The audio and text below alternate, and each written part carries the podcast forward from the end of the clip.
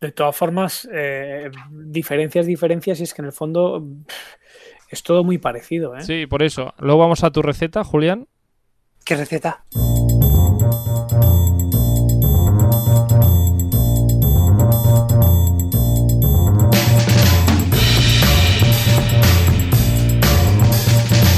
Bienvenidos de nuevo una semana más a este programa, este Stories de Radio Castellar, un programa que hacemos desde aquí, desde el estudio 1 de la radio local de Castellar del Vallés.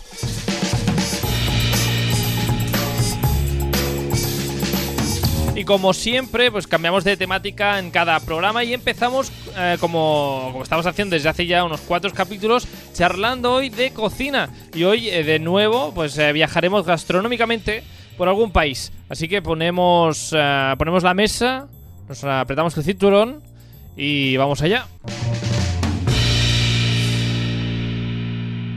Y antes de viajar hay que dar la bienvenida ya a nuestros expertos en eh, cocina y ellos son eh, Rafa Cuevas y Julián Expósito. ¿Qué tal chicos? ¿Cómo estáis? Buenas tardes. Muy buenas tardes. Buenas tardes, Carlos. Buenas tardes. Yo, perdona, Carlos. ¿Qué? Eh, yo me desabrocho, me desabrocho el cinturón para comer. Para comer sí, para viajar no. Para viajar ponte el cinturón. viajar, no. Sí. Protege tu vida. Tu, seguridad es muy importante. Ah, mm, pues sí. ¿Qué tal la, la- la semana? ¿Todo bien? Sí, Rafa está concentrado con los apuntes de, de hoy. Exactamente, aquí estoy haciendo la última revisión eh, para que no se me salte absolutamente ninguno de los platos que tengo preparados para vosotros. Pues ah, va- vamos a ello, porque hoy, como decía al inicio, haremos un viaje gastronómico por eh, países, un eh, viaje y una lucha gastronómica entre eso, entre dos países. Hoy conoceremos y, eh, digamos, enfrentaremos a la cocina de dos países, a la gastronomía de dos países. Hoy, gastronomía griega versus, versus, se dice así, ¿no? Esto, Rafa, Sí, sí. versus a gastronomía turca. Y es que conoceremos un poquito cada una de las cocinas, pero bueno, así para empezar, para vosotros, eh, Julián, para ti, ¿quién gana la batalla? Pues Carlos, yo para mí la batalla mm, no tengo predilección por ninguno de los Vaya. dos. Es que va a ganar Turquía. Pero es que no tengo predilección porque, aparte de que, de que la mejor comida es la turca, es porque, porque es que he comido muy poco, muy poco de, de los dos platos. Aunque mm, la comida turca es fantástica. Es fantástica, pero no se acaba de decidir Julián. Ah, eh, de todas formas, Rafa, para ti, ¿quién ¡Guau, gana? para Turquía! Para ti, ¿quién gana la batalla, Rafa? Pues para mí, sin duda alguna, la gana la comida turca. Vaya, no sé, aquí no sé Pero qué debate yo- va a haber yo- hoy. Yo en mi caso no me lo planteo. Eh, sí que es verdad que me gustan muchísimo las dos comidas, tanto la griega como la turca, pero mm, sí que es verdad que yo no he vivido ni he estado en Grecia, sin embargo sí que he estado en Turquía y, Ah. y, tengo buenos recuerdos y simplemente por eso pues, pues me apetece más comida turca que griega. Pero bueno, eh, a lo Ah. largo del programa de hoy veremos aparte un par de puntitos más por los que prefiero la comida turca antes que la griega. Ah, bueno, pues eh, veremos, iremos eh, viendo. La verdad es que por eso es que hay platos que no sé si se tiene claro si es griego o es turco, porque son dos gastronomías bastante parecidas, ¿o no? Por eso, por eso, ahí, pero no te adelantes todavía, yo Ah. No, creo, ¿no? no me adelanto. No te adelantes, por eso estaba yo diciendo que, que voto a favor de la turca antes que la griega. De todas formas, preparando el, el programa, aunque este límite no lo tenemos eh, claro, eh, yo me he quedado un poco traspuesto porque me he enterado que el yogur eh, griego no es griego, sino turco. O que el yogur es turco o algo así, eh, Julián. Bueno, es que el, el yogur originariamente viene más bien de Turquía. Eh, de hecho, yogur, la palabra yogur, si, si analizamos su, su origen, significa pues eh, amasar, mezclar, condensar. Y justamente es una palabra turca, yogur. Así Yogur. que ellos, ellos digamos que son los creadores del yogur. Ah. Sin embargo, los griegos, por otra parte, se les ocurrió crear una versión del yogur más, pues más cremosa, ¿vale? Y entonces, eh, colando el yogur y retirándole el suero, se, se queda el yogur más cremoso. Y entonces, Ah. diga, podríamos decir que el, el griego, el yogur griego, es una variante del yogur turco. Por lo tanto, el yogur griego sí que es griego. El yogur griego es, es Vale. estilo, estilo griego. Estilo griego. Vale, pero el yogur es turco. Ajá. Sí. ¿Y, y el tzatziki? Porque el tzatziki es yogur eh, griego con pepino. Entonces aquí El, El tzatziki. el tzatziki es totalmente griego, no es, no no es, turco. Vale. Aquí tenía unas dudas existenciales, no podía dormir durante toda la semana para saber estas re- respuestas. Suerte que tenemos aquí a los expertos, Rafa Cuevas y Julián Espósito. Que por cierto, Rafa Cuevas, Rafa Comiendo Sano en Instagram, lo podéis eh, seguir con muchos sorteos y muchas cosas. Y a Julián Espósito también lo podéis seguir en eh, Jean del Ben barra baja Julius con tus acuarelas y tus cosas. Que ahí está. Bueno, vamos a ello, expertos, Rafa y Julián. Ah, vamos a dar ejemplos eh, de comida griega y comidas eh, turcas, platos griegos y platos turcos. Vamos a dar un poco de luz sobre, sobre el tema. Pero vamos por eh, pasos y empezamos por una de ellas. Empezamos por la gastronomía turca, si os parece. Venga, La otomana. Bueno, venga, a ver qué sale. De ahí viene de ahí debe de venir todo, del Imperio Otomano, supongo. Ahí de se, se mezclaba todo. En fin, comida turca, Julián, vamos a ver. ¿a- ¿Algún ejemplo de platos turcos para que la gente ah, primero se haga una idea de lo que es la gastronomía turca? Pues eh, mira, tenemos, por ejemplo, dentro de la gastronomía turca tenemos que hablar que, que es muy común también en, en muchas gastronomías, ¿no? Pero, por ejemplo, básicos de la cocina turca, Sí. en su cocina no puede faltar el aceite de oliva, Ah, eh, la pasta de tomate, la pasta de pimiento rojo, las aceitunas, las legumbres, el bulgur, que es... Bulgur. eh, bulgur, Bulgur que es- parece hijo de Aragorn o algo así. casi, casi, son, Casi. son- están emparentados. El bulgur es un, un trigo, un tipo de trigo. Y Ah. luego sopa de lentejas. Digamos que estos son como básicos dentro de la, de la cocina para manejarse en la, en la cocina. Y luego, bueno, las especias también. Me especias, Las muchas especias, eh, seguro. Sí, las especias que también son básicas dentro de la, de la, de la cocina. Eh, dentro, de la, dentro de la cocina turca, pues mira, por ejemplo, te puedes encontrar los mejillones rellenos. Mejillones rellenos. Mejillones rellenos, que los Ah. puedes comer en, en la calle, paseando por, por Estambul, en puestos callejeros, pues eh, mejillones rellenos, que consisten en unos mejillones, con el propio mejillón, ¿no? Y luego un revoltijo de, de arroz dentro del propio mejillón. Tú abres el mejillón y ahí te encuentras ese rellenico, que No. lo aderezas con unas gotitas de limón. Una mini paella. Mm, Paella en, dentro, de la, dentro del mejillón. Exacto, ahí está. ¿Qué, qué, qué más? Ah, ¿Algún plato que ha llegado hasta nuestros, nuestras calles? Un plato turco que todo el mundo conozca, porque esto es mejillón relleno. Yo, de momento, por aquí no lo he visto. Mira, yo te voy a decir que yo he comido muchos turcos y la verdad es que nunca, nunca he visto mejillón relleno. O sea que, que me sorprende, pero bueno, obviamente al final pasa lo de siempre, ¿no? Que igual que cuando hablábamos en el programa de, eh, de la India, Italia y demás, es que al final cuando vamos a los restaurantes eh, se nos pone la comida más típica que puede gustar a más Claro. personas y muchos de los platos típicos propios de los países realmente no los conocemos, ¿no? Que aquí pensamos que vamos a un restaurante mexicano y comemos la misma comida que, que se come en México realmente, o en la India o, o en Italia casi. Bueno, Italia la verdad es que es bastante, bastante parecido, pero, pero nos suele pasar eso, con lo cual eso sí que es importante tenerlo en cuenta. ¿Qué más Claro, es tenemos, que- es, que, via- es que viajando, viajando por el propio país y callejeando, ¿no? Digamos, comiendo, comiendo en paraditas callejeras, pues te puedes encontrar los mejillones estos. O te puedes, por ejemplo, encontrar con el cocorec acompañado del kiran, ¿no? Que es, que es una bebida a base de, de agua y yogur, ¿vale? Y tiene un sabor agrio. Y esto se acompaña con, o sea, la bebida esta se acompaña después con, con el cocorec, que es un, que es una especie de, de plato que está formado por intestino de cordero y otro tipo de, de carnes Vamos. eh, especiadas. Lo estás pintando todo, unas ganas de comer turco ahora mismo que tengo entre la bebida agria y eh, el intestino. Bueno, yo a lo mejor no te traigo los platos que tú esperabas que, que, que- que Pues están no. en, la, en la cartelera cuando tú te vas a un turco y te ponen ahí. Yo pensaba que, pero- me, que me vas a explicar un poquito de que, que, que el turco, que, que el kebab era turco. O no, o no es turco el kebab tampoco. El kebab es turco también. El kebab, bueno, venga, vamos a, vamos a lo comercial. Hombre, claro, el kebab, es que claro, me empiezas a hablar de unos platos que no había oído hablar en, en mi vida. Eh, intestinos, ¿quién va a querer intestino cuando entra en un ah, em, Bueno, pero es que el restaurante kebab lo conoce, el kebab lo conoce todo el mundo, pero mira, Claro. el kebab para que, para que, para que sepamos todos un poco, el kebab eh, originalmente es turco. Y nosotros conocemos, digamos, que el kebab comercial, que es el este típico durum kebab, ¿no? El, Sí. el rolo, el rulo este que, que está ahí dando vueltas en alrededor de un tostándose, ¿no? Que hace un calor horrible. Eh, que hace un calor horrible. Pues, eh, pues, pues bueno, pues el, el kebab originalmente está hecho a base de carne de cordero ¿Mm? muy picada, ¿vale? Entonces eh, se macera con yogur ¿Mm? Y especias, Ah. ¿vale? Y entonces después eh, con todo eso se hace como un mezcladillo, también va con pimiento rojo, ¿vale?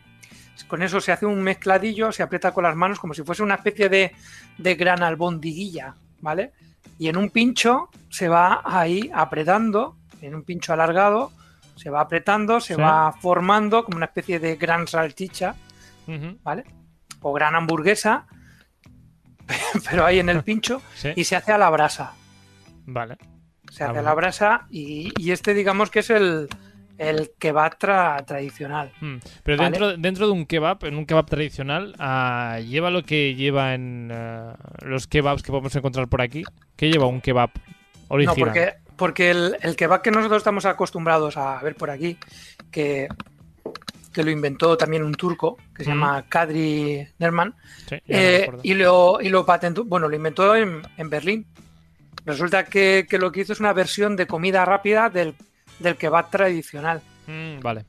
En ese rulo cogió y empezó a aglutinar la comida esta, que se congela el rulo, ¿vale? Y entonces de manera eh, comida callejera, digamos, pues lo, lo empezó a comercializar, que lo comercializó de manera para que los trabajadores, como tipo comida rápida, Mm. eh, para- eh, lo pudieran comer. Y entonces convirtió un plato que es un plato, pues, eh, ¿cómo decirlo, no? De sultanes, tradicional, convertirlo en un, en un plato para los trabajadores. De todas formas, olivas, que a veces en el kebab del barrio le ponen olivas, mm, no creo que lleve. ¿O sí? No, bueno, estos, son ya son complementos que se le, que se le aderezan al, al que va para darle más, más vidilla. El kebab siempre sin cebolla. Al menos el mío. El mío también. El suyo también. Bueno, ah, Rafa no dice nada, no aporta nada, sin cebolla, con cebolla. Yo con cebolla. Bueno, pues todo para ti. Mm, una, has hecho un poco de radiografía de lo que es la comida ah, turca. Vamos a por la griega. Vamos a ver, de todo esto que hemos eh, comentado, Rafa, ¿qué hay de parecido o qué hay de diferente eh, entre la comida turca que hemos comentado o la comida griega? Porque Pues el al final, es que es un, eh, al final es un poquito lo que estabas diciendo tú al principio, que por eso decía yo que voy a votar comida turca antes que griega, porque básicamente, eh, como comentabas tú, eh, el gobierno otomano obviamente conquistó un montón de regiones. Eh, entre concre- en concreto, pues, pues obviamente sí que estuvo conviviendo con todo lo que era la cultura griega y al final los griegos básicamente lo que hicieron fue eh, hacer sus propias versiones eh, es decir, versionaron a la forma griega los platos que venían del Imperio Otomano, con lo cual realmente las diferencias que tenemos entre unos y otros son mínimas. A lo mejor pueden cambiar el nombre, pero básicamente de- no dejan de ser los mismos platos. Por ejemplo, eh, ahora mismo que estábamos hablando del doner kebab en, en- en- en Grecia, uno de los platos típicos también a nivel street food que, que- que es muy fácil comer y demás, son los giros. Y los giros no dejan de ser eh, una especie de pampita, solamente que en vez de abrírtelo por la mitad, como sería el, el kebab, sería eh, ponerte plan, el, el pan plano y lo van a rellenar con carnes especiadas que están asadas, tomate, cebolla. En este caso, para vosotros, sin duda alguna, sería sin cebolla. Sin cebolla. Y luego lo acompañaríamos con alguna de las salsas típicas, como puede ser el tzatziki, que también hay que decir que eh, en, en- en- en Turquía también lo pueden tomar. Y sí que se le añadiría eh, patatas fritas dentro del- de, la propia, de la propia masa de pan, que luego se envolvería y directamente lo comeríamos de ahí. Ya digo, es básicamente eh, pues lo mismo, ¿no? Eh, Patatas fritas, perdona, Rafa, adentro. Sí, sí, sí, sí, patatas fritas dentro. Es decir, eh, no es que sea dentro. Tú pones, eh, en vez de ser un pan pita abierto, como digo, es un pan pita plano, y tú encima de ese pan, de ese, digamos, de esa crepe, eh, pones todos los ingredientes. En este caso, como digo, las carnes, las verduras y las patatas fritas. Y tú luego lo cierras, haciendo como una especie de cono, y tú te lo vas comiendo por ahí. Con las patatas dentro. Bueno, maravilla. Con las, con las patatas dentro, sin duda alguna, pues, pues oye, yo eh, no tengo ningún tipo de problema en, en comérmelo con las patatas fritas no, dentro. No, no, no, hay ningún Sí. tipo de problema. Me ha llamado la atención. Dime, Julián. No, esto es como el bocadillo este que lleva patatas fritas, ¿no? También dentro. Hay un bocadillo por ahí. Yo no lo he probado, tengo ganas de probarlo, con patatas fritas dentro. Carne y patatas fritas y de todo. Pues no lo conozco este bocadillo. Ya nos dirás de dónde lo has visto. ¿Qué más? En, en comida callejera me parece que lo he visto. Comida callejera, callejeros viajeros. Ah, ¿Qué más ah, de la comida griega que vas a comentar, Rafa? Pues mira, eh, uno de los platos principales, o una de las. A mí personalmente, la comida turca me gusta muchísimo por todas sus carnes marinadas, que son realmente Ah. brutales.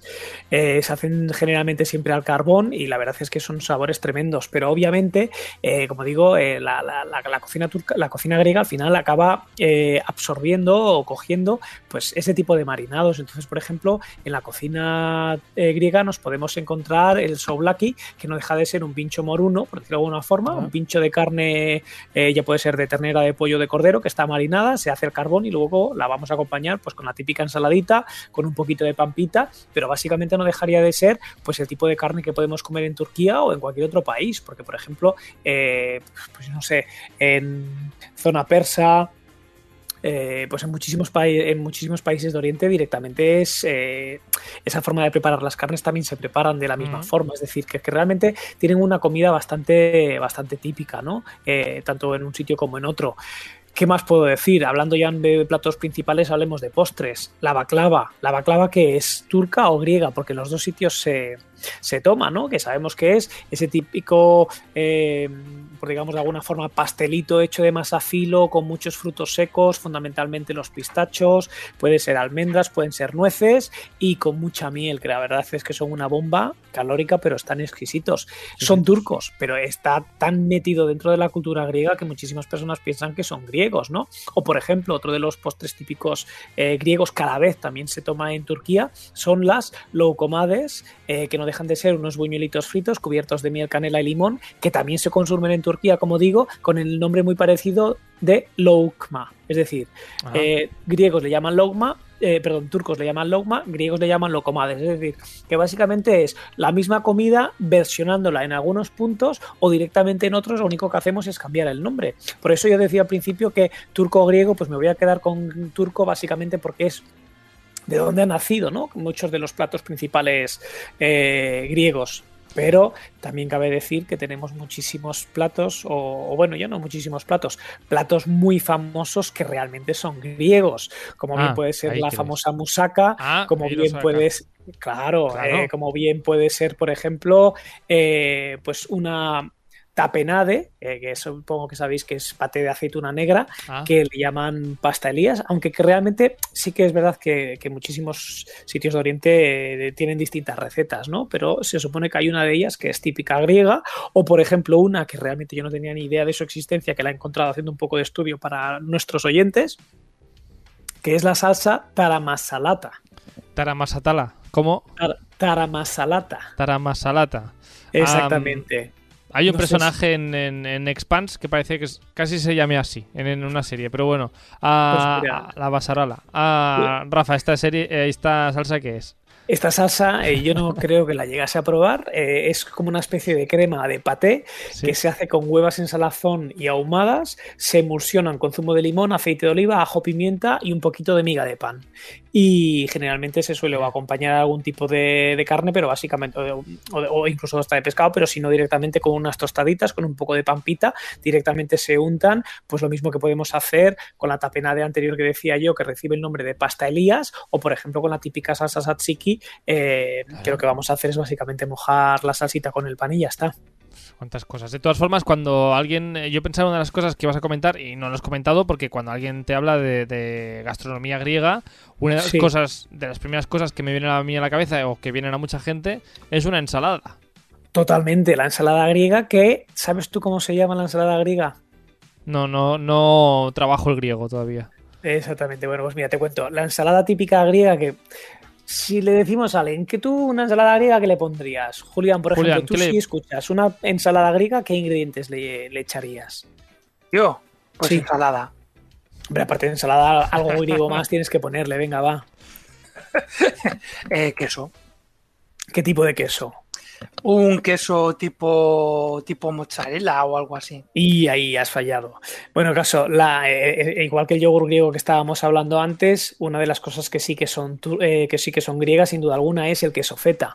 además tiene denominación de origen, o sea, es que ahí no hay nada más, más, más griego que, ese tipo de queso. Pues básicamente esa ensalada, como digo, se llama oriatiki, no deja de ser la ensalada típica griega que conocemos, por ejemplo, si vamos a un restaurante griego, que va a estar acompañada de tomates, pimientos cultivados al sol, queso feta, aceitunas negras, cebolla, pepino fresco eh, y después pues eh, el típico de mezclas de hierbas aromáticas que le puedan echar en la, en la zona. Obviamente siempre todo regado, como sabemos, zona mediterránea con aceite de oliva, preferencia virgen extra. Pimientos cultivados al sol, como si hubiesen pimientos cultivados a, no, pero si no se cultivan al sol, ¿dónde se cultivan? A, a ver, no, no pues eh, básicamente lo que quería decir yo con esto eh, es que, los griegos tienen todavía mucha costumbre de utilizar productos eh, realmente cultivados como se cultivaban antes. nosotros ahora, por ejemplo, tomates, es muy difícil encontrar un tomate realmente que sepa tomate, ¿no? Porque muchísimos de ellos no están cultivados al sol propiamente dicho, es decir, son de invernadero, al final se calientan porque realmente están en un invernadero, pero no tienen ese cuidado y ese mimo, ¿no? De, cuidar un producto en condiciones. Y es a lo que me refería, que en ese sentido, como son productos, utilizan materias primas muy buenas. Vale. Eso es eh, cultivado al sol, es que no es de invernadero. Exactamente. Vale. Sí. Cultivado al sol, me imaginado allí al pobre granjero griego viajando al sol, muriéndose de calor para cultivar los pimientos. Claro, o sea, es decir, que, tengan, que tengan su mimo, que tengan su, cuidado. Y básicamente, pues ya digo, eh, fundamentalmente la comida es esa, sin duda alguna, que no hemos dicho nada, la musaca, plato hiper mega famoso de la comida griega que no tiene nada que ver con la turca, porque esto sí que es griego, con productos estupendos. Que supongo que cualquiera de vosotros dos la habéis probado musaca alguna vez en vuestra vida. Buenísima la musaca. Por eso digo. Me encanta. Estupenda. Es que algún día deberíamos eh, hablar de, la berenjena, porque yo creo que es mi hortaliza preferida. Hombre, yo hace ya mucho tiempo, eh, eh, en, nuestro programa del año pasado de verano hablábamos de las berenjenas blancas y te recuerdo que preparé unas hamburguesas de berenjenas blancas con alubias que estaban brutales. Cierto. Pues Julián, ya probaremos estas berenjenas con alubias. Sí. Y las berenjenas esas de Almagro, ¿no? Y luego esas que vienen encurtidas, ¿no? También. Las de Almagro son las que vienen encurtidas, las chiquititas, que vienen ahí como con una especie de, escabeche, que no le gustan a todo el mundo, ¿eh? Y le hacéis el truquillo, ¿no? De este de, la sal para que, para que, para quitarle toda esa acidez que tiene. A la berenjena. A la berenjena, sí. Siempre, siempre. Hay que hacerlo así para que, para que sude la berenjena y se le vaya el amargor. Todo lo que hay que hacer para hacer una musaca antes. Hacer sudar a la, berenjena. No, se pone, se pone la cinta de correr y ala, y una vez que ya, ha perdido un par de, de liquidillo la podemos tomar. Te sale una musaca buenísima después. Pero escucha, que habrá oyentes que no sepan lo que es la musaca y solo estamos hablando de berenjena y no les hemos dicho cuáles son los ingredientes principales de la musaca. a ver, yo creo que a día de hoy todo el mundo ya sabe que lleva una musaca. Es como decir una pizza, pues no sé qué es. Pues, pues entonces igual no vives en este mundo. Musaca debe, todo el mundo sabe que lleva, ¿no? Hombre, pues por el nombre suena a, a postre. Ya empieza por mus Oye, pues mira, buena idea la de Julián, que aún sabiéndolo ha sido capaz de llegar a ese punto. El caso, muy fácil. ya no me rollo más. La musaca no deja de ser una lasaña italiana, solamente que en vez de utilizar eh, placas de pasta, lo que vamos a utilizar son eh, láminas de berenjena. Eh, pero básicamente es lo mismo, es lámina de berenjena, eh, carne en salsa de tomate, el guisito de carne bien preparadito, carne de berenjena, cubrimos la parte de arriba con un poquito de bechamel, un queso para gratinar y ya tenemos la musaca hecha. Y perfecto para celíacos. Totalmente, porque no lleva pasta. Aunque bueno, ahora cada vez más hay pastas de todos los tipos y, desde luego que puedes encontrar placas de, pasta de maíz que, en ese sentido sería apta para celíacos. Bueno, pero no sé, para, por comer un poquito más de verdura, no hace falta tanto trigo. Sin duda alguna. Además, podemos, hacer, eh, podemos hacer versión fit y versión fat. La versión fat sería friendo en condiciones las láminas de berenjena y una versión fit sería haciéndolas, por ejemplo, al vapor o a la plancha con un chorritito pequeño de aceite. Ah, pues vaya. Yo no sé, yo no sé si es receta de musaca o no, pero yo la en lugar de carne la hago totalmente vegetariana a veces, que es con patata. En lugar de utilizar la carne picada. Pones patata. Como patata. Pero podemos hacer también la versión italiana, que es la parmigiana, que no deja de ser eh, parecido. Lo único que no lleva carne y sería eh, capa de berenjena con la salsita de tomate, cama de berenjena, el quesito parmesano obviamente por encima gratinado y también tendríamos otra versión vegetariana estupenda. Sí, básicamente tenemos que pensar, ¿no? Que toda la zona mediterránea al final eh, hay muchos platos que son muy parecidos. Bueno, al final es un pisto, según como lo mires, es un poco es un pisto con tomate, con con el quesito por encima, claro. Mm. Lo que sí que está claro que al ser más o menos el mismo clima, pues tenemos los mismos ingredientes, por lo tanto al final ah, todo se parece. Sin duda alguna, pero bueno, y aquí ahora tendríamos un problema, que eso ves, yo tendría que haberlo preguntado en, mi cuenta de Instagram y no se me ocurrió, porque lo que pregunté es comida turca, comida mm, eh, griega. y la verdad es que te tengo que decir que eh, salieron, la votación salió 51% griega, 49% turca. Es decir, que ahí tenemos ahí casi un 50-50.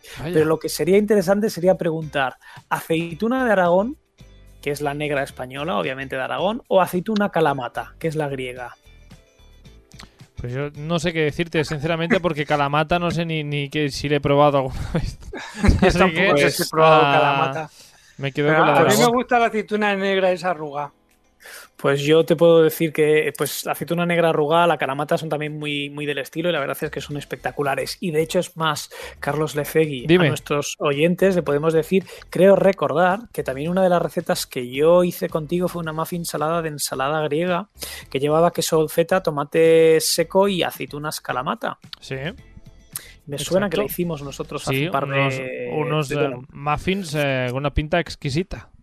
Con lo cual, mira, eh, nos vendría a cuento hoy, ¿no? El preparar esa receta para, hacer honor a la, comida griega. Pues sí. Mira, hoy por eso no tenemos esa receta. Ah, vamos a hablar de otra cosa, de cómo mm, llevar un poquito la comida griega o la comida turca a nuestras cocinas. Vamos a ello.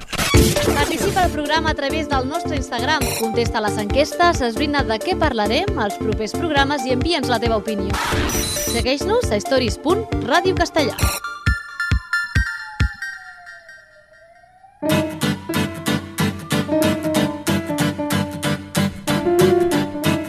Hoy más que recetas vamos a dar un consejo, un eh, Juli consejo en realidad. Eh, Julia nos va a dar un consejo. Pues mira, Carlos, te... como hablábamos antes del kebab, pues yo estuve ahí buscando en YouTube, Internet y demás cómo preparar en, casa una, buena, un buen kebab. Y no, el kebab, y no el kebab este, el doner kebab que, que lo compras en, en, un barcito de estos y no, sabes ahí lo que estás comiendo muchas veces por el tipo de carne y, bueno, algo que ya hemos comentado en algunos programas. Entonces, eh, indagando en las redes, pues eh, encontré que se podía utilizar el yogur para macerar eh, la carne. Exacto, que es un poco lo que, lo que explicabas antes de cómo se hace el, el kebab original, ¿no? Que maceran un poco la carne en yogur. Exacto. Entonces... En, el, en el original lo que hacen es mezclar, digamos, la carne picada de cordero en este caso con el yogur, que queda todo ahí como aglutinado, ¿vale? Entre especias, perejil, cebolla, etcétera. Y en este caso lo que vamos a hacer, eh, lo que vamos a hacer es como, como una especie de símil de lo que es el rulo, ¿vale? El rulo este, entonces vamos a hacer una columna, una columna de, de, diferentes lonchas de carne que irán al horno, pero las vamos a macerar primero durante un día en la nevera, que van a ir con yogur, Sí, ¿Con, qué se macera? ¿Con yogur? Con yogur, yogur griego si quieres, o con yogur natural, o incluso con kéfir si quieres. Vale. Vale. Y luego especias. Especias, por ejemplo, aquí pues bastante comino, pimienta, eh, pues cúrcuma también. Estas, estas son básicas. Luego también si quieres condimentarlo pues con, pimentón, eh, u otras especias, curry, pues jengibre. ¿Vale? lo puedes incorporar también. Pero eh, yo tengo la duda que una vez em, eh, dejas, digamos, la carne con el yogur y todas las especias que quieras, ¿eso cuánto rato se tiene que dejar? Esto es lo, recomendable desde mi punto de vista, bueno, y no es que sea mi punto de vista, pero bueno, eh, un día, un día en la nevera, ¿vale? Porque cuanto más tiempo está macerando, más, más va a penetrar dentro de la, de la carne lo que son el gusto de las especias, el yogur va a penetrar más y luego va a estar más, más jugosa la carne. Eh, puedes utilizar diferentes carnes y, por ejemplo, yo cuando lo hice utilicé carne de cordero y pechuga de pollo, las dos, que las fui alternando. Vale, y una vez, eh, digamos, tú eh, cogiste estas carnes, pero aquí self-service, cada uno que coja la carne que quiera. Mm, Después, después de, de tenerlo un día en la nevera, Sí. entonces vi que cogían con un, con un pincho, un palillo de estos alargados, los incrustaban en una, yo lo incrusté en una patata y de manera vertical te queda el pincho. Y entonces aquí vas metiendo poco a poco todos los filetes de carne. Metes uno, otro, otro. Es decir, de manera que te va quedando una torre, una torre, una torre de carne y tú Ajá. vas alternando las, los dos tipos de carnes. Si, so- si has elegido te utilizar las dos carnes. Si solo Claro. utilizas pollo, pues pollo, ¿no? Pero bueno, si le pones dos o tres tipos de carne, pues más rico te quedará. Claro. De, ma- de manera que al final te queda un piso de, de carne enfilada, ¿no? Empalada en los pinchillos estos, con la patata partida por la mitad, que al partirla por la mitad te hace de base, de manera que no se te va a ladear ni hacia un lado ni hacia el otro, y todo queda de manera vertical.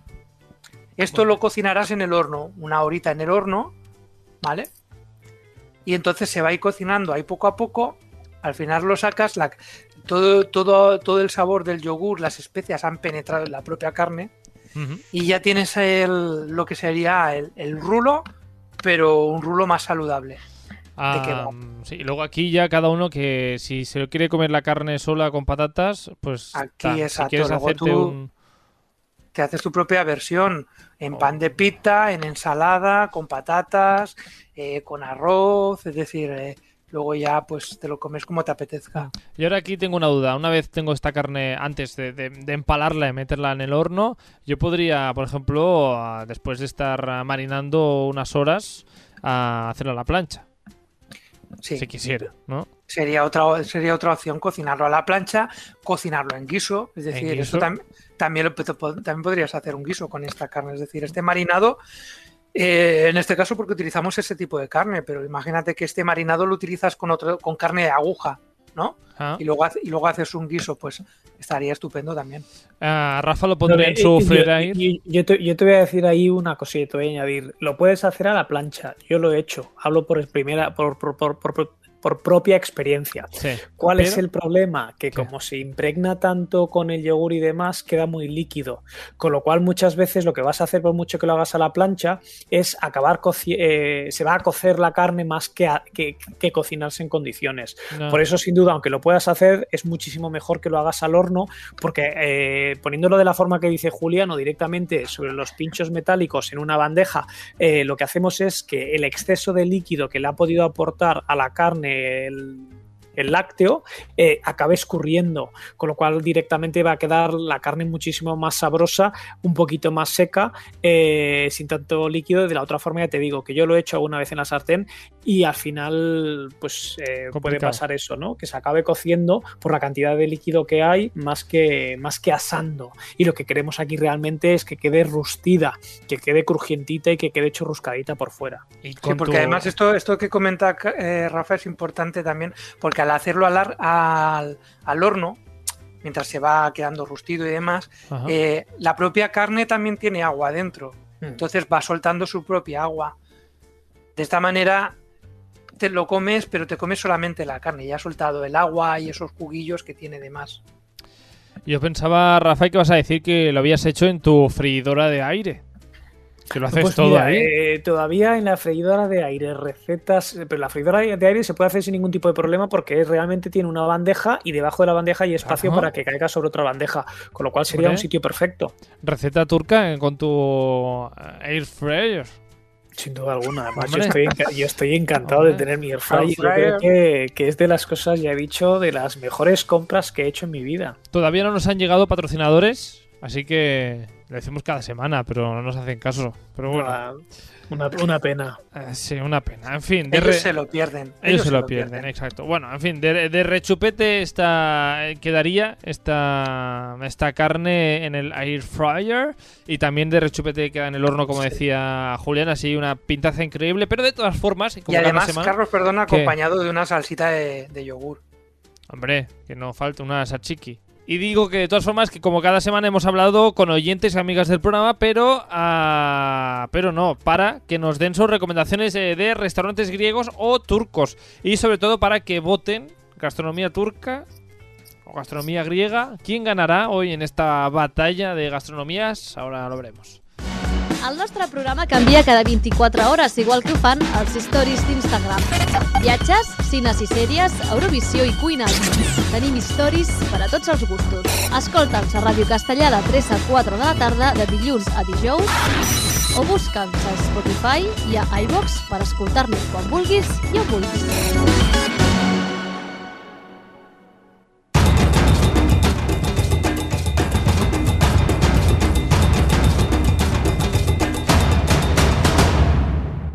Hemos tenido diferentes eh, audios y opiniones. Por ejemplo, Adriana, que nos ha escrito en nuestro Instagram, stories.radiocastellar. Si queréis participar, pues ya nos podéis seguir. que podéis participar cada semana en este programa. Pues Adriana, que, eh, eh, que el punto, digamos, se lo da a la gastronomía griega. Porque de hecho ama y le apasiona el queso feta. Por lo tanto, aquí sí que punto para griega, no para Turquía. Venga, va, yo voy tomando nota. Una Ah, griega, cero Uno Turquía. griega, cero Turquía. Ah, que bien con ah, Adriana, yo estoy con ella, así que no sé, viva el queso feta, lo que diría yo. Ah, Julián, por la cara que lleva, no sé si el queso feta le va demasiado. Bueno, tú sabes que mi cara es cara de póker, o sea que no vas a Cara de póker. descubrir nada a través de a través de mi En tu semblante. mirada. El, el Es frío, queso feta- frío y el calculador, queso de Julián. Feta yo lo, lo he probado hace poco, ¿eh? De hace quizá dos meses o así. Lo he probado por primera vez y me ha gustado. Me ha sorprendido y me ha gustado. Pues mira, aquí estamos de acuerdo todos con, con Adriana, entonces, que nos ha recomendado un producto que yo sí que conocía, el queso feta. Santi, en cambio, nos habla de otra cosa que yo personalmente desconocía hasta hace un rato, porque lo ha nombrado, de hecho, antes ah, Rafa, y es eh, el souvlakis, que has comentado tú antes, Rafa. Sí, Sí. el souvlakis, eh, El lo que souvlakis- decíamos, ¿no? No deja de ser eh, De hecho- carne marinada, eh, un pincho moruno Sí. español con otro tipo de especias distintas y hecho al carbón. De hecho, nos lo dice Santi, eh, que lo probó así, de esta manera. Los souvlaki son similares a los pinchos. Pueden ser de, de cerdo, de vacuno, de pollo. Y van así acompañados de verdurita, de patata o a veces simplemente adobados y ya está. Y están muy buenos. Aquí este punto es para Grecia, entonces, o para la gastronomía turca. Eh, es básicamente para los dos. El dos. es griego, pero tenemos el kebab o típicos pinchos morunos que también tienen en, en, en Turquía con otro nombre. O sea Mm. que en este caso sería. Vamos a ver, el problema es lo que decimos, ¿no? El hecho de que tú vayas a un restaurante griego, tomas esto y no sabes que realmente existe el mismo plato con otro nombre en Turquía. Claro. Entonces, eh, mucha de la gente que me escribía a mí me decía, no puedo elegir entre las dos. Y de hecho, mira, te voy a contar una, una, una persona que ya, que ya estuvo con nosotros en el programa de Francia, eh, Rose, Sí. eh, Rose Michel, no sé si te acuerdas de ella, Ajá. directamente me ponía, a mí me encantan las dos, dice, porque además no podemos olvidar que son muy similares en muchísimos aspectos. Y tiene toda la razón, ¿no? Y luego, pues, por ejemplo, eh, Ennis Kitchen dice comida griega y turca, es que no se puede elegir. Eh, en general, la gente que ha probado las dos te van a decir lo mismo que estamos diciendo nosotros aquí, ¿no? Y mira, just- Eh, y justamente, ahora que dices esto, Rafa, justamente Fran84, otro oyente del programa que ha tenido ah, dudas. Votó que le gustaba más la comida turca, pero luego envió una nota de voz y nos dijo esto. La verdad que te, te tengo que decir que cuando has puesto las dos comidas he tenido serias dudas. La verdad que me, me he acordado del dulce típico y te he dicho turca, pero realmente las dos me gustan. Y de comida griega, griegas, que las ensaladas, los tipos de queso, una, lo- la musaca, hostia, la musaca, es que la musaca está muy buena también. Claro. La musaca, se me había olvidado ese plato, pero la musaca está tremenda. Pues eso, que al final no se decide ni por una ni por otra.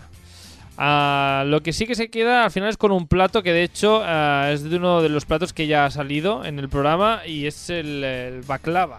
El baklava es una, una pasta muy pequeñita, son como pastas, son dulces típicos y son una pasta filo que lleva por dentro como mm, relleno de nueces o de pistachos molidos así, con una capa de jarabe de, de miel o de mm, almíbar. Muy sabroso y se suele tomar también con acompañado de té. Té de menta o así, está muy bueno.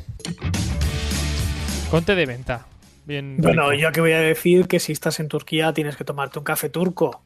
De estos Ah. que tienen, que son hiper fuertes, que a mí me estropeaba el estómago, de lo fuertes que son y que vienen con un montón de pozos, que de ahí realmente del café turco con los pozos es donde hay mucha brujería y se leen los pozos del café. ¿Y qué te No, dijo el, realmente- eh, en tu pozo? ¿No te dijo Eh, la, nada? la verdad es que nadie me lo, nadie me ha leído a mí los pozos nunca, pero sí que te tengo que contar después una ¿Tan de mis de descifrar tu pozo, que- Rafa? No, pero mi pozo, mi cabeza y todo, yo soy muy complicado. El caso, el caso es que dentro, cuando termines estos audios, Sí. eh, os voy a contar eh, el restaurante turco más que nos dejó indiferente, o sea, que no nos dejó indiferentes en absoluto. No llega al extremo de tu restaurante zapatería, Sí. pero, pero tela, tela también. Ah, mm, bueno, pues explícalo ahora. pues Esto de que tú fuiste a Turquía. Sí, mira, yo me Ah, fui pues cuéntale hace, a la anécdota. hace, hace mucho. Sí, he hablado yo. ¿No te acuerdas de la historia de los nísperos? Ah, cierto, sí. Estuviste ahí de los- intercambio. historia de los- sí. Claro, la historia de Exacto. los nísperos Te dieron una Turquía, caja de nísperos que tú odias los nísperos y que por no Totalmente. decir que no querías, eh, no te gustaron o no los probaste, te dieron otra caja más. Porque No, yo mentiste que, yo, vilmente. dije que, yo dije que me habían gustado mucho, no les podía hacer el feo. Y al día siguiente me trajeron otros dos kilos más de, de nísperos. Así, ¿no? Pero bueno, Nísperos, no, mira. Eh, Así tienes el pelo, lleno- ah, rollo níspero.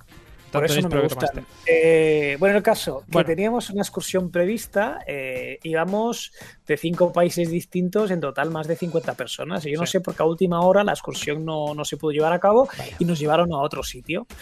Eh, y debieron buscar un restaurante pues donde cupiésemos las 50 personas del tirón.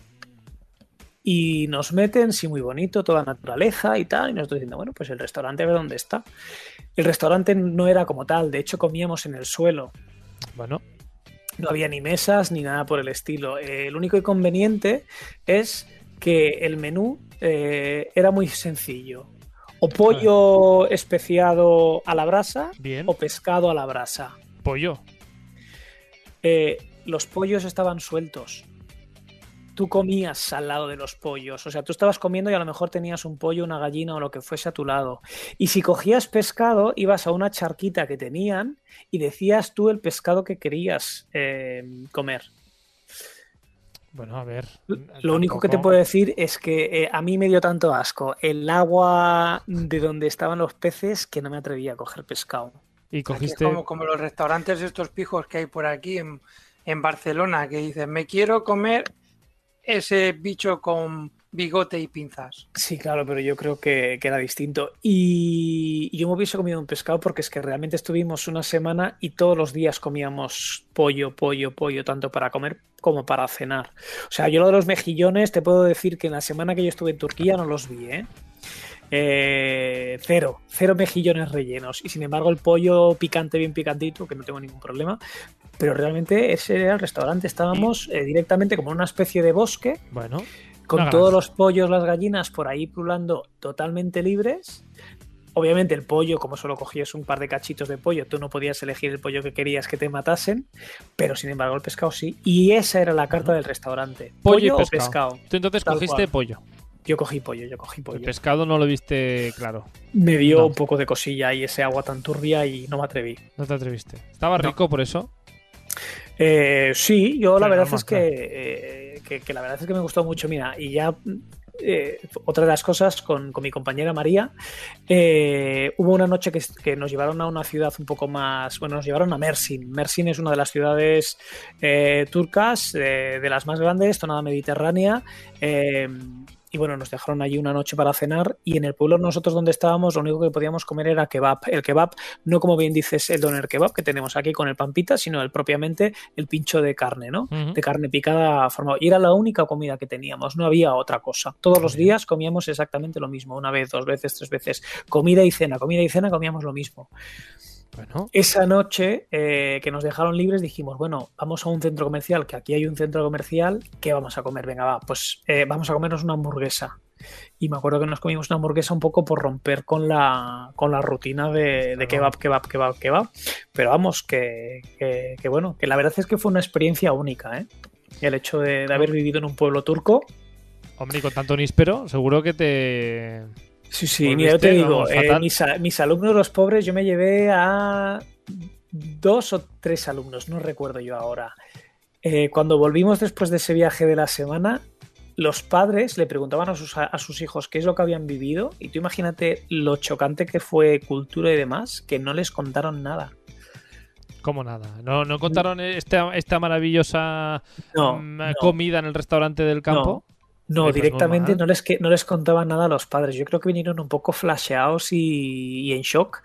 Y les Muy costó. Ojo, también me, también me pasó a mí, ¿eh? Vinimos muy, muy tocados todos en ese sentido. Eh, porque no tenía nada que ver con lo que nosotros tenemos, ¿no? Aquí. O sea, ya, allí No. había personas que las casas directamente no tenían. O sea, tenían ventanas, pero no tenían cristales. Baños todavía no tenían. O sea, tenías que ir al típico agujero que hay en el suelo que había a lo mejor en la época de los 50 cuando mi madre eh, era pequeña, ¿no? Claro. O, casi ni eso. Y los pobrecitos, la verdad es que vinieron muy, muy, muy, muy, muy tocados. Nosotros como adultos también, pero somos un poco más abiertos de mente y podemos entender bien las diferencias de, de gente. Pero sí, sí. Y, y hoy por hoy me acuerdo de ese viaje muy bien y muy contento, pero al principio tela. De todas formas, estábamos hablando de, bla- de baklava. Ah, perdona, Estamos- sí que me. Ya hemos sabes tú que yo cuento mis batallitas. Eh, claro, Con el- a las aventuras de Rafa. de- del café turco que, que- ni lo cuelan ni nada, por eso es tan... Claro, y ojo, y una de las cosas típicas turquías de postre que se acompañan con el café es el Turkish Delight, que es, la- eh, eh, no sé si te ha dicho alguien algo. Turkish eh, Delight, es- ¿no? Esto parece Sí. un, un, un zumo. Sunny Delight. No, ¿Nos eh, el, el Turkish Delight es la delicia turca, que son como unos bomboncitos de gelatina, que generalmente los más típicos son de sabor a rosas, que a mí personalmente no me gustan nada. Y, Ah, rosas, y hay esto otros que sí, hay rico. otros que sí que se hacen así, pues con frutos secos, Ah. con zanahoria y demás. Y yo el de zanahoria sí que me gustaba mucho. Bueno, pues esto es Turquía, amigos. Ah, ¿Esto cuánto hace de este viaje, Rafa? Uy, eh, 10 años a lo mejor. De cuando tenías más pelo, ¿no? Sí, sí. Sí, no, vale. no, no, fui, no, no fui, no, fui, a- no fui a Turquía a ponerme pelo. Ya se nota. No, ya se nota. Ah, pues esto es Turquía, amigos. Y, y por otra parte, ah, vamos a hablar un poquito más de Grecia ahora, después de tanto hablar de Turquía. Ah, Gloria Rivas, nuestra colaboradora de, del Stories de Viajes, ah, que hacemos los miércoles, este programa especial Viajes con ella, pues se queda con la comida griega. ¿Por qué? Pues porque ella ha visitado Grecia y nos dice esto. Hace un par de años estuve en Grecia durante unos días y pude saborear toda la gastronomía griega y sin duda es uno de los mejores países para poder comer porque se come de todo, se come súper bien y además es un- una dieta mediterránea que nos recuerda mucho a la aquí, la comida de aquí de España. Y de todos los platos que probé, que no fueron pocos, pues me quedo con el gyros. Se queda con el gyros, que de hecho ya medio lo hemos comentado antes, esta cosa de patatas fritas que se, que se enrolla, pero a Gloria nos ha explicado, aparte de qué es, pues nos explica cómo, cómo lo comió. El gyros, para que tengáis una idea, es como si fuera un kebab, ¿vale? Sí, mm, más o menos. Eh, la carne cortada así, pues a, a lascas, eh, combinado con verdura, pues con tomate, con lechuga, con cebolla. Eh, luego además con patatas fritas y todo se puede comer pues junto, en- envuelto en un pan de pita o bien al plato. Yo lo he comido de las dos formas. De las dos formas te da energía para aguantar todo el día de viaje y, y de verdad es un plato delicioso. Muchos tenemos la cabeza, en la cabeza el tema del kebab o del durum y sí, tiene un cierto parecido, pero si me dejan escoger, pues me decanto hacia el gyros. Esto debe ser por las patatas. Seguro, ¿no? Sí. Ah, bueno, de todas formas, Gloria, además de todo esto que nos ha dicho, nos ha recomendado, recomendado tres eh, sitios en Barcelona donde se cocinan unos platos griegos. Parece ser que eh, buenísimos. Por ejemplo, el Magrané Boch. Ya podéis apuntar. El Venga, Magra- ¿cu- ¿cuánto reservo? Pues, eh, pues esto mm, tú, tú dirás. Que os digo una cosa, no hemos dicho nada. Aunque todo lo que se está diciendo, ya somos libres. Que tanto se estaban Bueno. estos días de libertad y o, ya. o no, y o ya no, Rafa, y- o no. ¿O hombre, no? pero ya, ya podemos viajar, ya puedo ir yo a Barcelona y vosotros podéis venir Hoy, a Madrid. hoy, hoy Sí, sí, eso sí. pero cuando se emita el programa no lo sabemos. Exacto, no, se- o sí, no se sabe porque vamos con unos días. mm, Nosotros, Vamos nosotros poco hablamos avanzados. desde el, desde el futuro pasado. Hablamos Sí, desde la, desde la semana primera de hashtag libertad. No sabemos qué van a pasar las próximas dos semanas, así que de momento podemos viajar. Pero igual. Ah, bueno, el Magrané Boch, eh, Rafa, para cuando vengas. ¿Vale? Eh, Magrané Boch en Barcelona, también en Barcelona la taberna griega, que esto es así para, mm, digamos, no se mataron mucho para el nombre. Julián, me apuntando escucha, tú es también. que yo, te- yo tengo otra recomendación de Soy Inés Luque en Instagram que me dice: eh, Te recomiendo la taberna griega en Malasaña, Madrid. Pues mira, pues eh, se, llaman igual. a lo mejor son primos parientes. Pues igual sí. Y eh, la tercera recomendación de Gloria Rivas de restaurantes griegos en Barcelona es The Quick Greek Gracia, que esto está en el barrio de Gracia, como podéis ver, pues de, Quick Greek en Gracia. Así que, bueno, tres eh, puntos para probar un buen giros, por ejemplo, como decía Gloria. Así que recomendaciones hechas y eh, seguimos con otras ah, opiniones. Y es que, por ejemplo, Alex Golden Gated por Instagram nos ha hablado de un plato que creo que, que es turco. No lo hemos hablado todavía hoy. Ah, dolmes o dolmades. Sí, las dolmades son turcas. Nos Perdón, habla- Son griegas. Nos ha, nos ha escrito y nos ha recomendado, pues esto, que catemos un dolmades de arroz. Rellenos de arroz. ¿Eh, ¿Sabéis qué es esto? Sí, a mí me encantan y te voy a decir, bueno, también te las hay en tur- es que realmente las hay en todas partes, es que al final lo que decimos es la misma cultura, ¿no? Son hojas de parra que se Sí. cocinan al vapor Ah. y se rellenan de arroz, hay, veces que también llevan algo de carne eh, y si son frescas se toman calientes y son exquisitas. Ah. Lo que son muy típicas ahora en, pues, pues, pues para que se conserven mejor y demás y que se utilizan para, para aderezar o para añadir a ensaladas serían las que vienen en conserva, que esas sí que no son tan recomendables calentarlas, pero las que son recién hechas al vapor son espectaculares. Mm. Y es una hoja de parra verde, verde, verde, como unos rollitos y, y dentro están rellenos de arroz. ¿Tú has, A mí, me- comido...? a mí- a mí- a mí me chiflan. Sí. ¿Y tú, Julián, has probado las hojas de parra rellenas de arroz no, o vegetales? Yo o- no, y además tengo una pregunta. ¿La, ¿Se desenrolla y te comes lo de dentro o te comes la hoja de la parra? No, eh, es tamaño, es- te comes la hoja de la parra, es tamaño croqueta, entonces lo que sueles hacer es partirlo por la mitad y te comes eh, la hoja de parra de esa forma. Muchas veces la acompañan con salsas tipo tzatziki y directamente te digo, si son en conservas, yo las he tomado siempre en, en ensaladas y están muy, muy, muy buenas. Pues no, no sabía que se podía, que la hoja de parra se podía comer. Sí, sí, sí. Aquí ah, tenemos contactos con ah, gente de viñedos. ¿Qué hay que hacer con esta parra, Rafa? ¿La, la- ¿Cómo? la cojo ahora que empieza a salir hoja o me espero un poquito que sea un poco más grande? Pues la verdad es que yo nunca la nunca las he o sea, nunca las he cocinado, con lo cual no te puedo decir. Pues Pero vamos, es investigaremos, cuestión de- investigaremos. es- es- es cuestión de hacerlo. si alguien lo sabe, por favor, a Inst- en Aquí Instagram, parece stories. Que, la- parece San, que están hechas como un poquito al vapor, ¿no? Para que se pongan blanditas y puedas Sí. rellenarlas bien. Sí, a stories.radio castellar. ah, si alguien sabe cómo cocinar una. Mira, lo tengo yo aquí, ya sabes que internet es súper rápido. Vaya, Dejamos las hojas en el agua eh, ya caliente y hervimos durante 10 minutos. Recuerda reservar algunas sin cocer para hacer la cama y tapar los rollitos. Como tienden a flotar, ta, ta, ta, ta, ta, ta. Una vez coci- cocidas, pasamos a rellenar, ponemos la hoja en la mesa de trabajo, le damos unas vueltas y luego directamente en una sartén añadimos un poquito de aceite, cebolla y tal. Esto sería para el relleno. Sí. Mientras hacemos carne, ya digo que pueden ser Ah. directamente de arroz o arroz con carne y directamente luego las metes en pues eh, Sí, en el cestillo para cocer al vapor y ya está. Y quedan duda- brutales. La verdad es están muy ricas. ¿eh? Pero mi duda es cuándo tengo que coger la hoja. Pues yo aquí las hojas que estoy viendo en la foto son, Son hojas fresquitas, fresquitas que ojo, grandes, un palmo, más mucho- grandes de un palmo. mucho- hay que tener mucho cuidado, sobre todo comer hojas ecológicas, porque el problema es que Pues las hojas de parra de los viñedos llevan mucho sulfato para las uvas, con lo cual ahí yo, pre- yo no me las comería. Tú, allá, si tú tienes hojas de parra ecológicas, adelante, pero si no, yo no lo haría, ¿eh? Bueno, me lo meditaré, lo meditaré. Bueno, a Julián, tú no conocías, ¿no? Estos dolmes, Yo no, ¿Ustedes yo los relleno? únicos dolmens que conocía eran, eran otros. otros Eran prehistóricos. históricos. Sí. De todas formas, a quien seguro que conoces es al siguiente oyente. Presta atención. Kalimera Philly, que significa buenos días amigos en griego, por si no lo sabíais, ya lo sabéis. Supongo que ya sabéis quién soy, así que no os lo voy a decir. Pues ah, supongo que ya sabéis quién es, y si no, ya lo digo yo. Él es eh, David de Menorca. A... No lo sabíais, ¿verdad? Sorpresa. No, sí, sí. No, pero, ¿había participado alguna vez en el programa? No, no sé quién es este chico, no sé, la primera vez que nos envió una nota de voz, no, eh, es broma. Pero Es oyente- yo, yo- yo creo que tenemos que sacarnos una foto y autografiársela. Sí, yo creo que es nuestro fan número uno, sin duda alguna, porque todos Hombre. los programas nos está mandando un audio. Hombre, ella es un colaborador ya del programa, es un oyente del programa, para que no sepa quién es, vamos a poner en antecedentes.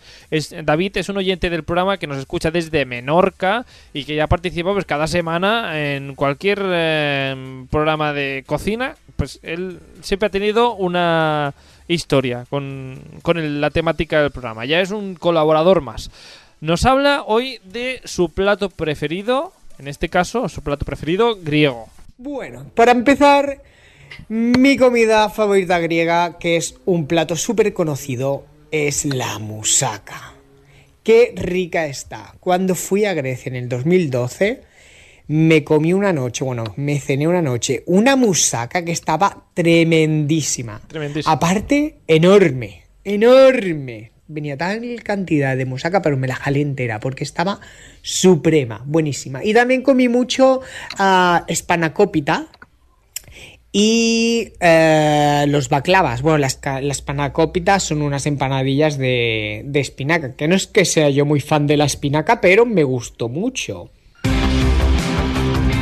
Y también, pues, eh, baklava. Ba baklava.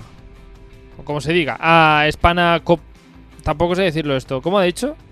La espanacopita o espanacópita. La espanacópita. Exactamente. Es- no dejan de ser unas empanadillas hechas de masa filo en forma triangular y se rellenan de espinaca y queso feta. Ah, teniendo en cuenta toda la cantidad de carne que se come en estos países, es uno de los platos principales para personas que sean vegetarianas. También, eh, Julián, atento porque nos habla ahora David de Turquía. Apunta, coge papel y lápiz y apunta lo siguiente porque nos da hasta clases de turco a David. Y así en Turquía es Günaydın. Y obviamente el plato por turco que a mí me encanta son los kebabs, tanto los durum como los doner. Pero una nota. Fui a Turquía todo emocionado, ¿vale? Como me pasó en la India. Y probé mi primer kebab y deseo no haberlo probado porque no tiene nada que ver el kebab de Turquía con el kebab que nos hacen aquí. Madre mía, lo siento mucho, qué asco. Lo tiré entero. Bolas de pimienta negra, ah, pimiento crudo, verde, cebolla cruda. Picaba como un demonio. Y encima los, los trozos de carne eran, vamos, eran que no me cabían en la boca. Digo, no, no, no, no, no, no, no. Una desilusión. David siempre viviendo pesadillas gastronómicas cuando viaja. Claro, que en, el, en el 2012 no había eso del, del Google, ¿cómo se dice? El, esto que te recomienda. El, trip, Google- el, el TripAdvisor. El TripAdvisor este, sí. Entonces se metió, yo qué sé dónde se metió. David, ¿dónde te metiste? En el No, peor pero sitio. eso, eso que decía, es que típico doner kebab que tenemos aquí de pan pita relleno, eh, allí en Turquía yo tampoco lo vi. A lo mejor si te vas a una ciudad tipo Estambul, que es muy cosmopolita y demás, Claro. lo puedes encontrar, pero como vayas a algunos pueblecitos un poco más pequeños y demás, ya te digo yo que ellos allí no lo tenían. Tienen el típico kebab, como estabas diciendo tú, que es el pincho de carne picada. Y obviamente el pimiento no es que esté crudo, básicamente se hace un poquito en, en el carbón y la verdad que a mí me chiflan. Y los tomatitos al carbón también brutales. Pues eh, David, cuando ya se había despedido, cayó que se había olvidado algo muy importante. Ay, que se me olvidaba, que no sé cómo se llaman en turco, pero de postre, bueno, de postre. Buah, me hinché a delicias turcas. Que tienen otro nombre ahí en Turquía porque no se llaman delicias turcas. Delicias turcas se lo pusieron allí en Estados Unidos. Pe- o en otro país, no lo sé, no me hagáis sé. caso. Eh, pero allí en el bazar, en el gran bazar, buah, madre mía, a granel que estaban, joder, qué buenas están. Ay, Buah, boca. tremendas las delicias turcas. Que te, que te mueres. Ahora sí, ya he acabado. Venga, hasta luego, hasta luego. Hasta luego, hasta luego, David. Eh, ha dicho una palabrota, David, pero bueno, no pasa nada. Que le gustaron mucho estas delicias turcas que yo no sé qué son. Sí, que te lo acabo de explicar, no me haces Ah, caso. es lo de antes, sí, Te, sí. le- te lo he dicho que son los dulces típicos que se ponen gelatinosos con el café, por ejemplo, o al finalizar de Ah. comer en un restaurante. Te puedo añadir que en Turquía se les conoce con el nombre de lokum. Ah, vale, que me había liado yo con tanto nombre. Claro, y, y generalmente el típico es el que sabe a rosa, que a mí personalmente no me Ah, gusta lo más mínimo.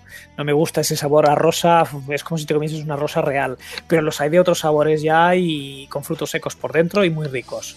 Pues eh, es uno de los pocos postres de los que hemos hablado hoy, eh, Julián, Rafa. Vienen a ser, vienen a ser como gominolas, ¿no? Un poquito Sí, así como. no, Sí, sí, gominolas. sí. Hombre, es, sin duda alguna, mira, yo te digo que la baklava es tremenda. A mí me, me apasionan. eh, Son muy, muy, muy, muy ricas. Y de hecho, nuestros oyentes, no recuerdo yo ahora cu- eh, cuál, cuál lo ha dicho. Y acuérdate también que yo al principio te Sí. dije que también existe uno que se llama lokma en turco o lokamades en griego, que son buñuelitos fritos cubiertos de miel, canela y limón. Yo no los he probado. La verdad es que no los he probado, pero tiene muy buena pinta. Pero tiene muy buena pinta. Así Sí. que nos quedamos con, con esto. Con los postres, estos dulces, ¿no, Yo, Julián? tengo- yo- yo lo que tengo son unas ganas de viajar ya y de seguir comiendo cosas ricas en otros países. No, sería, sería la caña que pudiésemos hacer un programa de radio en directo en un país distinto al nuestro. Sí, a ver si nos lo patrocinan, que nos apuntamos. exacto, a mí se me patrocinan, yo viajo donde haga falta. Que bueno, pues ya casi acabamos ya con este repaso de la gastronomía griega y de la gastronomía turca. Iba a acabar el programa con un ganador claro, pero la verdad es que son dos gastronomías que son eh, muy parecidas, ah, parece ser, según eh, los expertos, y que comparten tantas cosas que si gana una, también gana la otra, de rebote. Porque son herencia. Primas. ¿Eh? Primas. Primas, primas hermanas. Así que no tenemos una clara ganadora y casi casi que mejor así. Así esto de que gane uno, si gana uno el otro pierde y eso es feo. Empate, venga. Ah, Empate. Aquí los que ganamos somos los que disfrutamos de nuestros colaboradores, eh, Rafa Cuevas y Julián Espósito. Un placer como como cada semana, como siempre, y nos vemos la semana que viene. Hasta entonces, pues nada, que tengáis una feliz semana. Así que, chao, chao. Un placer. Un nos vemos placer. pronto y un saludo fuerte. Y también a la gente que nos escucha, pues que nos volvemos eh, mañana con otro Stories, en este caso para charlar de cine y de series. Así que nada, feliz tarde a todos y a cuidarse. Hasta pronto. Venga, Adiós. chao. Adiós.